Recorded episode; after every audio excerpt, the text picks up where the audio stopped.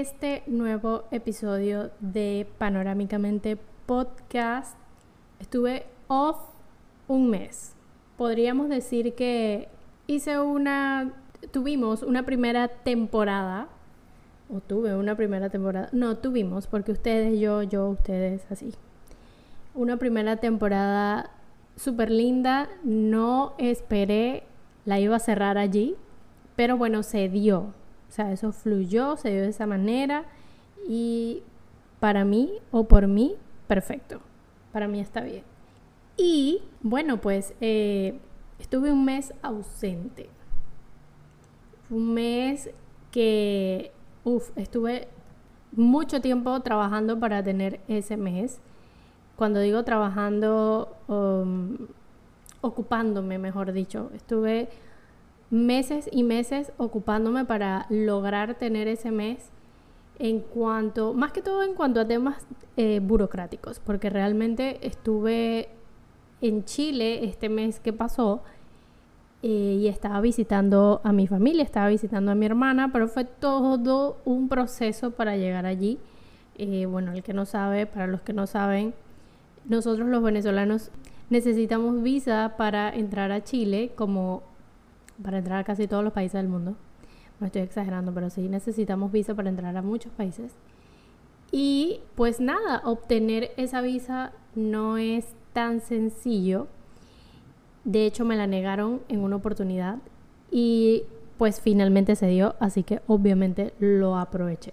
Pero bueno, estamos de vuelta.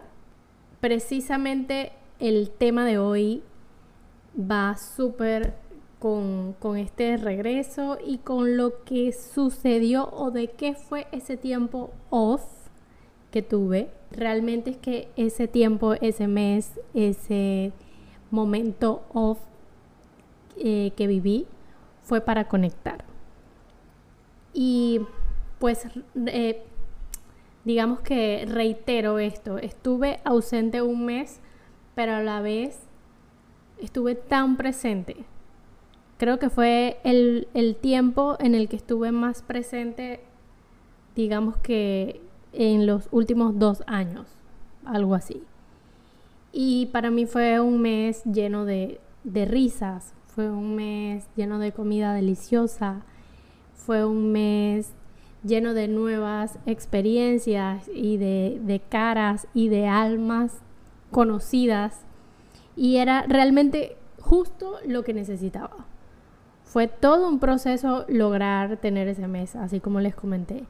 Y aunque pensé que la oportunidad me había llegado un poco tarde, porque para quienes no saben, en mi familia hubo una pérdida muy, muy, muy triste. O sea, todas las pérdidas son tristes, pero esta en especial tocó de muchas maneras. Y yo no pude estar, no, no pude estar en ese momento con, con mi familia, con, con mi hermana. Y nada, fue muy triste todo eso. Y eso lo podemos hablar en otro episodio porque creo que es otro tema. Al final yo me, me preguntaba mucho, me reprochaba y pensaba que todo había llegado tarde, pero honestamente llegó en el momento perfecto. Fue un tiempo para celebrar la vida. Fue un tiempo de celebrar la vida. Fue un tiempo de honrar genuinamente, con, con el alma y con el corazón a quienes ya no están en este plano, pero que lo seguimos sintiendo y lo sentimos cerquita, cerquita, cerquita. Fue un momento de abrazar mucho y de decir te amo y de decir te quiero y de decir estoy aquí. Fue tiempo de soltar el mundo digital y estar presente. Que para mí esto es un poco complicado en el sentido de que, bueno, yo trabajo con esto o con el mundo digital y, tuve que desprenderme. Cuando digo que complicado era porque yo pensé que, que realmente iba a ser todo un lío, pero honestamente no Creo que cuando disfrutas tanto estar presente en un momento y en un espacio y con quienes estás, pues muchas cosas se hacen mucho más sencillas y más llevaderas y lo disfrutas, que es lo mejor. Así que fue una bonita sorpresa. No es que esperaba que fuese diferente, de que no lo iba a disfrutar, pero sí pensé que mi mente workaholic en algún momento iba a decir, conchale, no puedo con esto. Sea, tengo que hacer mucho, tengo que hacer más. Pero no, estuvo bien, estuvo perfecto. Fue un tiempo también de, de documentar con mis cinco sentidos y con el corazón. Aparte de, obviamente, algunas fotitos, los videos y tal, porque eso es algo que me emociona y me gusta. Pero creo que fue momento de documento con mis papilas gustativas este plato que estoy probando, esta sopa y pilla que amé. Eh, para quienes no saben, la sopa, la sopa y pilla es algo parecido a la hojaldra de aquí de Panamá. Es un poco más chica, pero es muy rica también. Es, esa harina, esa cosa, esa gordura que a uno le encanta. Pues sí, eso.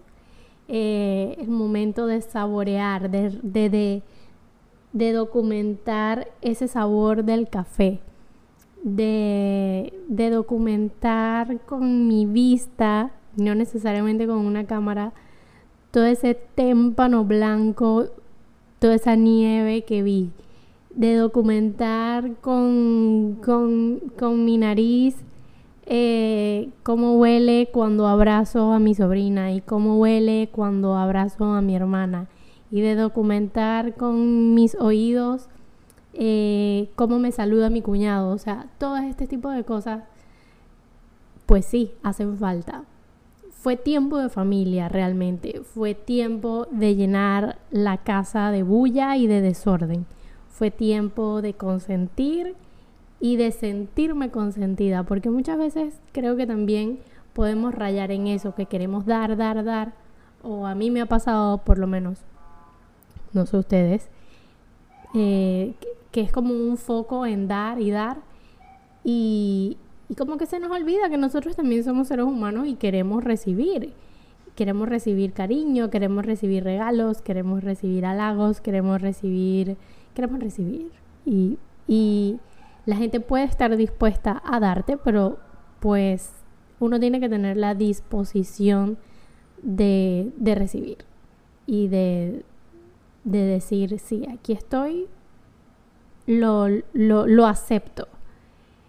Y mm, a pesar, bueno, y con todo esto es como, creo que lo más importante es destacar de de que no hay por qué sentirse culpable cuando necesitas todo este tiempo.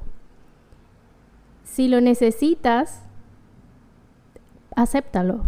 Y creo que muchas veces pensamos que no lo necesitamos, pero sí lo necesitas. Y así piensas que no, en algún momento te va a caer el 8 de que sí. Y lo más importante es que quienes te aman también lo necesitan y también te necesitan. No te sientas culpable de estar presente. No te sientas culpable de dedicarte tiempo a ti y a tu círculo cero. Tampoco te sientas culpable ni triste de volver a tu vida, o sea, a tu vida regular, a tu vida normal, a tu vida diaria. Agradece tu momento de recarga. Disfruta tu, tu corazón lleno y comparte tu energía con quienes te rodean. Pero ojo, cuidado, no te dejes robar tu boost. Aléjate de esos vampiros energéticos, esa, eso puede ser personas, pueden ser lugares, pueden ser situaciones.